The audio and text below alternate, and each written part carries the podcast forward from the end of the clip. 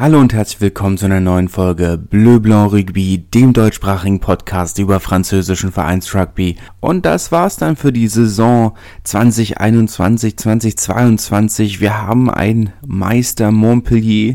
Der erste Titel oder der erste nationale Titel für den MHR.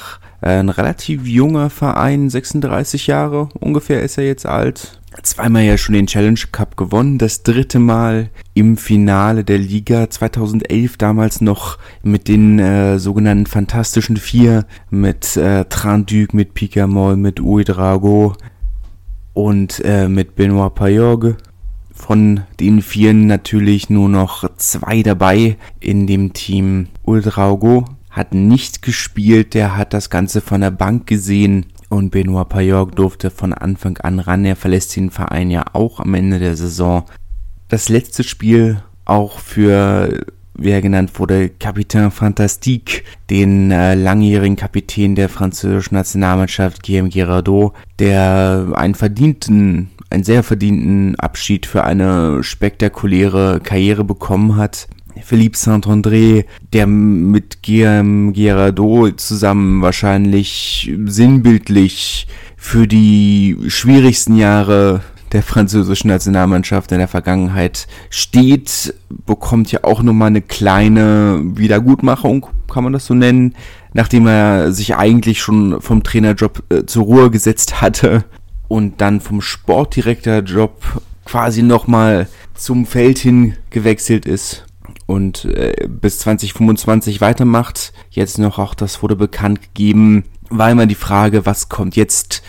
Ähm, gibt ja in Frankreich äh, dieses wunderbare Sprichwort jamais deux sans trois. Ähm, Wenn es zwei gibt, muss es auch ein drittes geben. Waren eigentlich, war so die vorherrschende Meinung, dass Castre Favorit in diesem Finale ist. Paradoxerweise. Es, es war natürlich für die Medien oder für viele Medienportale, äh, Nachrichtenportale, ähm, eine relativ klare Geschichte, die da erzählt wurde in dem Spiel. Der kleine Underdog Castre gegen das große Montpellier und vielerlei Dingen ist das natürlich auch so. Ich meine, ich würde jetzt nicht so weit gehen wie einige Hauptstadtmedien. Äh, ich glaube, Le Parisien war es, die getitelt haben, dass Castres oder das Castre Olympique der, die einzige Existenzberechtigung für den Ort Castre ist.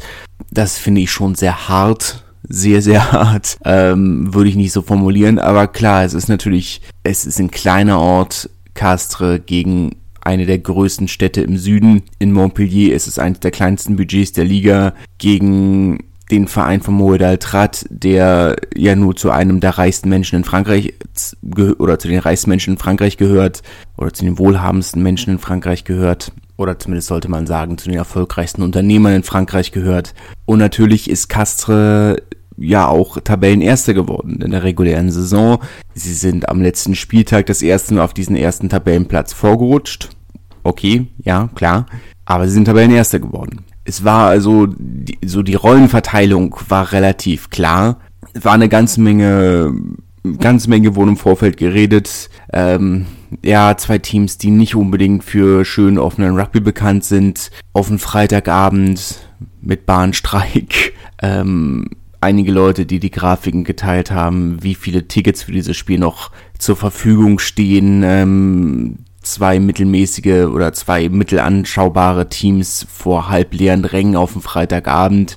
Na, das ist tolle Werbung für den Sport, aber muss man sagen, fantastisch letzten Endes ausverkauftes Stadion, herrliches Wetter und nachdem wir dann mit allen Formalitäten durch war, haben wir am Ende genauso viel spannenden Rugby gekriegt, äh, Minuten gezählt wie Händeschütteln von Emmanuel Macron. Und das ist keine Übertreibung, die Uhr, Stoppuhr hat angezeigt 19 Minuten Händeschütteln mit Emmanuel Macron und 20 zu 0 nach 20 Minuten das ist dann jetzt, kann man, kann man hochrechnen, wie man möchte.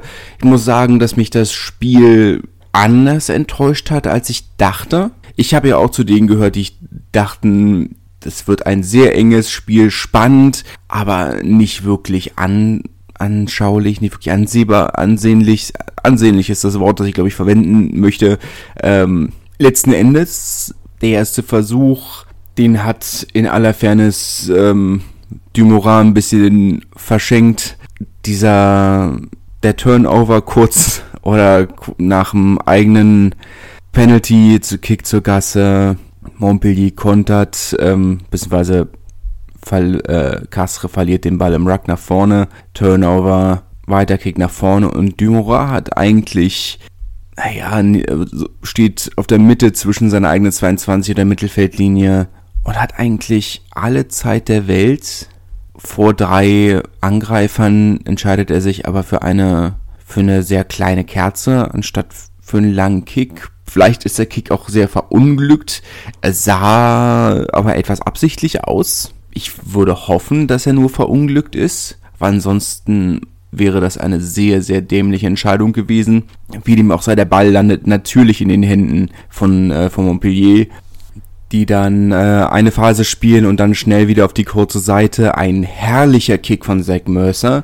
Ich weiß nicht, es gibt nicht viele Stürmer, die so kicken können. Herrlich. Und äh, Arthur Vincent, der den Ball dann in der Ecke ablegt. Payog nicht unbedingt mit dem besten Tag vom, vom Kicking Tee, muss man auch sagen. Ähm, aber das war auch nicht der einfachste Kick. Ähm, Kurz darauf wieder ein Einwurf von Castre, diesmal in der, in der eigenen Hälfte, wieder ein Turnover, wieder ein Versuch für Montpellier, diesmal Verheig, der über das Ruck rüberspringt und den Ball ablegt.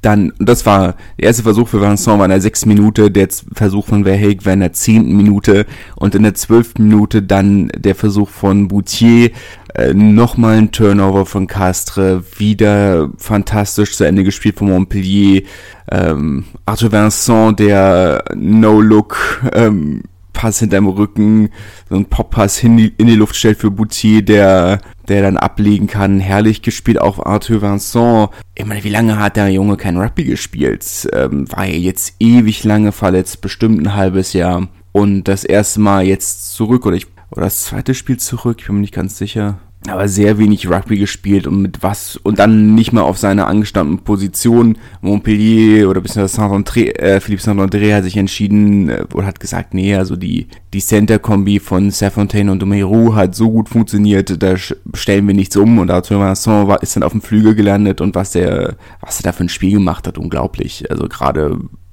mit so wenig Spielrhythmus, fantastisch. Ähm, von den Erhöhungen hat äh, Payot von den dreien äh, nur eine gekriegt. Ein Penalty-Kick noch hinterher. Und dann stand es auch schon 20-0. Ähm, dann ist Urda Picheta, wie ich jetzt gelernt habe, wie es ausgesprochen wird. Ähm, mein argentinisches Spanisch ist noch schlechter als mein spanisches Spanisch. Ähm, ja, Urda Picheta musste dann verletzt ausgewechselt werden. Er hat noch probiert weiterzuspielen, aber ja, das ging nicht. Ähm, stattdessen haben sie dann, ähm, hat Castre dann Dumoulin auf die 10 vorgezogen. Ähm, mittelmäßig hat das funktioniert, muss man sagen. Oder ungefähr so gut wie, wie es funktioniert hat, als Anthony Boutier letztes Jahr auf die 10 von Montpellier musste. Etwas mau. Aber gut, es, es ist wie es ist.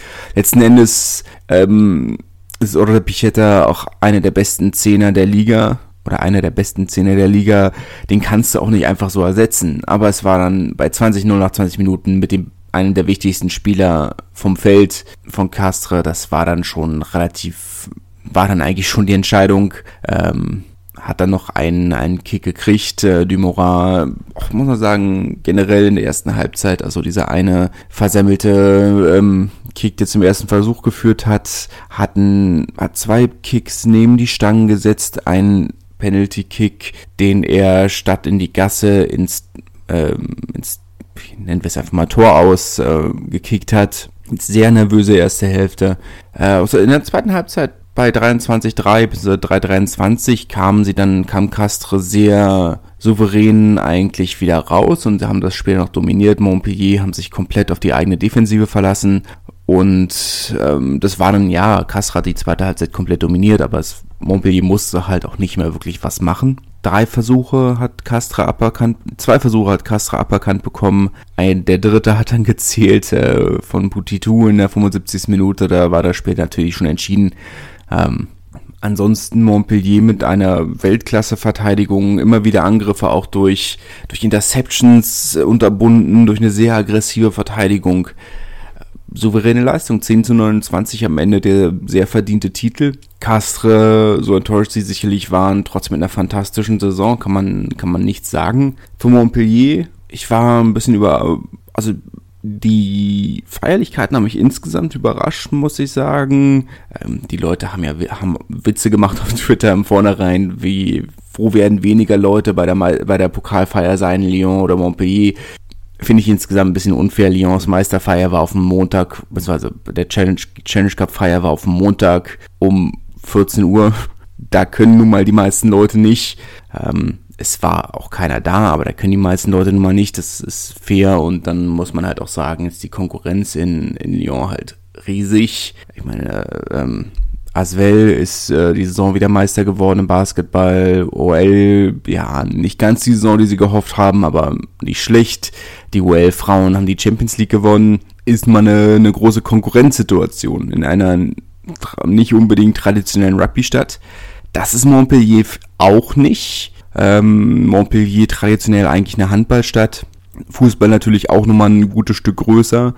Traditionell aber eine Handballstadt. Aber sehr, sehr überraschend. Ich, ich war vor allem überrascht, dass sie, dass quasi, dass der Verein was eigenes ausgerichtet hat und die Stadt was eigenes ausgerichtet hat. Also es gab zwei Public Viewings, einmal auf dem Place de la Comédie, was der große Sta Platz in der Stadt ist. Ähm, und der ist schon sehr groß. Und dann aber auch nochmal am, am eigenen Stadion gab es auch ein Public Viewing und für die Meisterfeier genauso auf dem Place de la Comédie waren knapp 5000 Leute, das fand ich eigentlich in Ordnung. Ähm, sicherlich nicht so groß, wie man es bei Clermont oder Toulouse oder La Rochelle gesehen hat, aber gut, sei es drum. Es ist nun mal auch ein junger Verein, das muss man auch im Hinterkopf behalten. Die müssen erst noch wachsen und sich wirklich in der Stadt verankern. Das kann in der Zeit auch nicht funktionieren. Und dann aber danach nochmal im eigenen Stadion nochmal eine Meisterfeier. Fand ich auch überraschend, habe ich in der Form auch noch nicht gesehen. Die Feierlichkeiten äh, vom Montpellier auch sehr aus dem Ruder geraten, muss man sagen. Insgesamt, ähm, naja, gut, ich meine, es ist immer die, es ist die erste Meisterfeier. Da kann man, kann man nicht sagen. Ähm, aber die Bilder von einem halbnackten Michael Capelli, der in Lyon aus dem falschen Zug aussteigt und mit dem Auto nach Montpellier weiterfahren muss, waren schon herrlich. Ähm, Freitagabend, wie gesagt, ging es lo offensichtlicherweise los. Ähm, Montag kam dann die letzte Nachricht, dass, ähm, dass Modaltrat, der eigentlich bei France Bleu äh, zum, zu, in der Morgenshow zum Interview kommen sollte, äh, abgesagt hat, weil seine Spieler oder einige seiner Spieler wohl um vier Uhr morgens bei ihm aufgekreuzt seien und ihn nicht haben gehen lassen. Ähm, die Legende besagt, Enzo Vorletter ist immer noch betrunken. Kam auch mit Ankündigung. Vornherein war man die Gro war, hat Rama unter anderem die Frage gestellt, ja Montpellier, wie sieht's denn aus? Wer ist denn bei euch der, der Feierwütigste? Hm, ja, wahrscheinlich Vorletter. Ja, er war auch derjenige auf Instagram noch gefühlte 48 Stunden, nachdem alle anderen schon halbtot im Bett lagen, war er ja dann immer noch aktiv. Sehr schöne Videos ohne Sarkasmus wirklich sehr schöne Videos, kann man nicht sagen. Ähm, aber vor allem, wie gesagt, wunderbar für Ouedraogo, der leider natürlich nicht gespielt hat, aber trotzdem äh, für GM Gerardo, der dem oder ein Spieler, dem man diesen diesen Abschied wirklich wünscht. Auch wenn natürlich er nicht allzu viel gespielt hat aufgrund ähm, des Verdachts auf Gehirnerschütterung, aber gut, schön, kann man nicht sagen, kann man nicht sagen. Castre, wie gesagt, enttäuscht, die Feierlichkeiten, die sie äh, selber in, in Castra hatten, auch fantastisch. Man, man hätte meinen können, sie hätten den Titel gewonnen. Ähm, muss man auch sagen, da ist ähm, auch sehr schön. Die Bilder zumindest war ja nicht selber da, aber Bilder waren sehr schön. Mal schauen, vielleicht im September. Muss man mal schauen. Bin auch dabei, die, oder drei Wochen dann in Frankreich wieder. Mal schauen, wo man, welche Stadien wir, da kommt noch Spielplan abwarten, aber mal schauen, falls es Navone bis dahin noch gibt.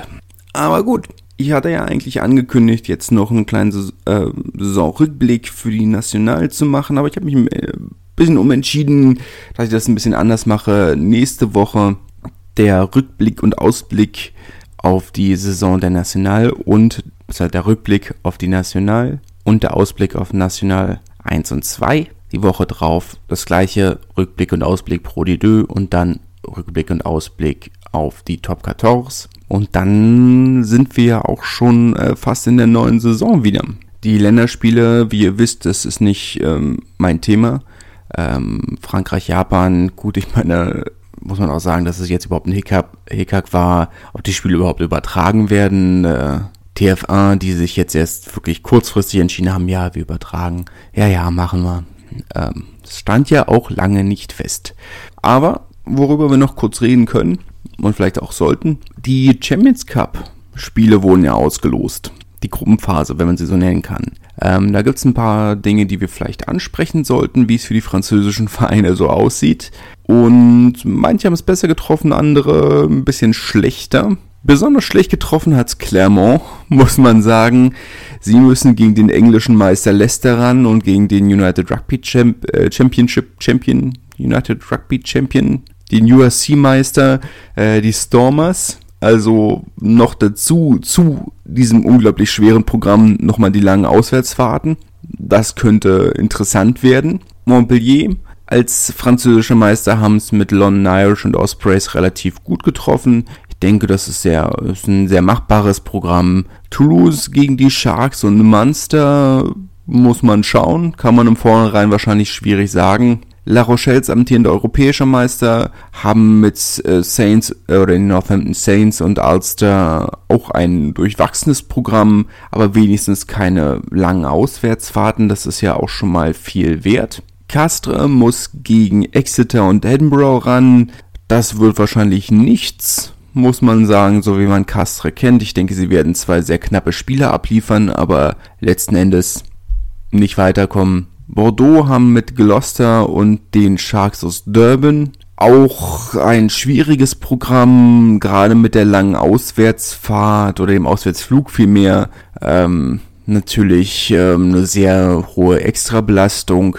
Muss persönlich sagen, dass ich kein Freund davon bin, dass die südafrikanischen Teams dabei sind. Ähm, wenn du es hast wie in der URC mit dass die, dass du wenigstens okay die, diese langen Touren hast, okay, meinethalben, aber für ein Spiel hin und zurück ist das eine ganze Menge Extrabelastung und ein ziemlich, ziemlich hoher CO2-Fußabdruck für ein gesamtes Team. Bin ich kein großer Freund von, wenn ich ehrlich bin. Ich fand das bei Super Rugby auch schon immer schwierig, ähm, diese langen, langen Flüge und dann am Ende ja noch mit Argentinien und Japan und beziehungsweise den Sunwolves in Japan und Singapur, fand ich auch schon schwierig, aber das ist jetzt hier nochmal, da hatte man aber auch nochmal diesen, mehr diesen Tour-Aspekt. Da waren die Teams wenigstens länger an einem Ort und es war bis zu einem gewissen Grad auch wenigstens historisch gewachsen. Hier finde ich es schwierig. Ähm, ich kann damit leben, dass, also ich sag mal, es, es stört mich nicht, dass Südafrika in einem europäischen Wettbewerb dabei ist. Ich bin nicht begeistert, aber das ist für mich kein keine, kein Weltuntergang, sagen wir es mal so, aber ähm, es wäre komischer gewesen, wenn der amtierende USC-Champion nicht dabei gewesen wäre. Sicherlich. Aber es ist halt schon für ein Spiel, meine, wie viele Stunden Flug sind das? Acht Stunden, neun Stunden Flug? Naja, mehr. Also wenn man jetzt die, die einfache, eine ganz simple Flugzeit jetzt mal repräsentativ äh, Paris-Orly nach Kapstadt. Ähm, ja, es, die Partie gibt's nicht, soweit ich weiß, aber trotzdem sind wir bei knapp 14 Stunden Flugzeit. Gut, mit Aufenthalten hier und da, aber dann nochmal zurück. Ich glaube schon, dass das ein, den Wettbewerb auch ein, bis zu einem gewissen Grad sehr verzerren wird. Aber gut, es ist wie es ist. Racing haben ein interessantes Programm mit Harlequins und Leinster. Das kann sehr, sehr gut funktionieren oder es wird eine Katastrophe. Eins von beidem, ich bin mir nicht sicher, aber es kann sehr interessant werden. Lyon als letztes französisches Team wird gegen die Saracens und die Bulls spielen. Lyon, und damit ist die Frage auch geklärt, bekommen nach dem Challenge Cup Sieg äh, den Platz zugesprochen auf Kosten von Toulon. Unter normalen Umständen hätte ich eigentlich gesagt, müssten sie beide dabei sein, aber gut, es ist wie es ist. Insgesamt muss ich aber auch sagen, es ist, ähm, ich bin nach wie vor kein Freund von diesem, von dem aktuellen Format des Champions Cups. Ich finde es verwirrend und dieses Mal haben sie zusätzlich noch im 16. Finale, Achtelfinale, Entschuldigung, ähm, das Hin- und Rückspiel, beziehungsweise das Rückspiel gestrichen, also nur noch ein Spiel. Ich finde es sehr verwirrend. Das ist nicht, was heißt verwirrend? Ich finde es einfach unübersichtlich. Nicht mal die Teams, die gegeneinander spielen. Nicht mal alle Teams spielen gegen, also ich sage zum Beispiel, Bordeaux spielt gegen Gloucester und die Sharks aus Durban. Gloucester spielt gegen Bordeaux und Leinster. Und die Sharks spielen gegen Bordeaux und die Harlequins. Nicht mal innerhalb der, es, niemand spielt gegen die gleichen Teams und das ist alles unübersichtlich und es ist, ich bin kein großer Freund, muss ich sagen. Muss ich sagen. Insgesamt Ich weiß nicht, ob ich damit alleine dastehe. Wahrscheinlich nicht. Ich stehe wahrscheinlich nicht damit alleine da, dass es unübersichtlich und ein kleines bisschen verwirrend ist. Aber ich weiß nicht, ob ich alleine damit stehe, dass ich nicht, oder dass mir das Format nur so mittelgut gefällt. Ich verstehe, dass ähm, das alte Gruppenformat immer mal wieder so ein paar Spiele rausgehauen hat, die nur noch so mittelinteressant waren, weil eigentlich alles schon entschieden war. Ja, klar, verstehe ich. Aber ob man dann nicht einfach sagen kann, man hat, wenn man schon sagt, man hat diese Dreiergruppen und man spielt nur noch gegen zwei andere Teams, warum man dann nicht einfach kleine Dreiergruppchen machen kann? Warum sagt man, macht zwei große Gruppen und innerhalb dieser Gruppen spielen alle irgendwie gegeneinander, aber auch nicht, aber irgendwie durcheinander und gemixt? Finde ich, finde ich irgendwie naja, meins ist es nicht. Naja, wie dem auch sei. Nächste Woche, wie gesagt, reden wir über die, den Saisonrückblick oder haben wir, machen wir den Saisonrückblick für die National und den Ausblick auf die kommende Drittligasaison und die kommende Saison der neu geschaffenen vierten Liga oder der in dieser Form neu geschaffenen vierten Liga. Falls ihr Fragen, Anregungen, Meinungen habt, lasst mich das gerne wissen auf Instagram und Twitter, beziehungsweise Instagram oder Twitter. Bis dahin, wünsche ich euch ähm, gutes Gelingen. Genießt die Sonne, versucht äh, oder versucht die Sonne zu genießen und wir hören uns nächste Woche. Bis dahin, tschüss. Schatz, ich bin neu verliebt. Was? Da drüben. Das ist er. Aber das ist ein Auto. Ja, eben. Mit ihm habe ich alles richtig gemacht. Wunschauto einfach kaufen, verkaufen oder leasen. Bei Autoscout24. Alles richtig gemacht. Schatz, ich bin neu verliebt. Was? Da drüben. Das ist er. Aber das ist ein Auto. Ja, eben. Mit ihm habe ich alles richtig gemacht. Wunschauto einfach kaufen, verkaufen oder leasen. Bei Autoscout24. Alles richtig gemacht.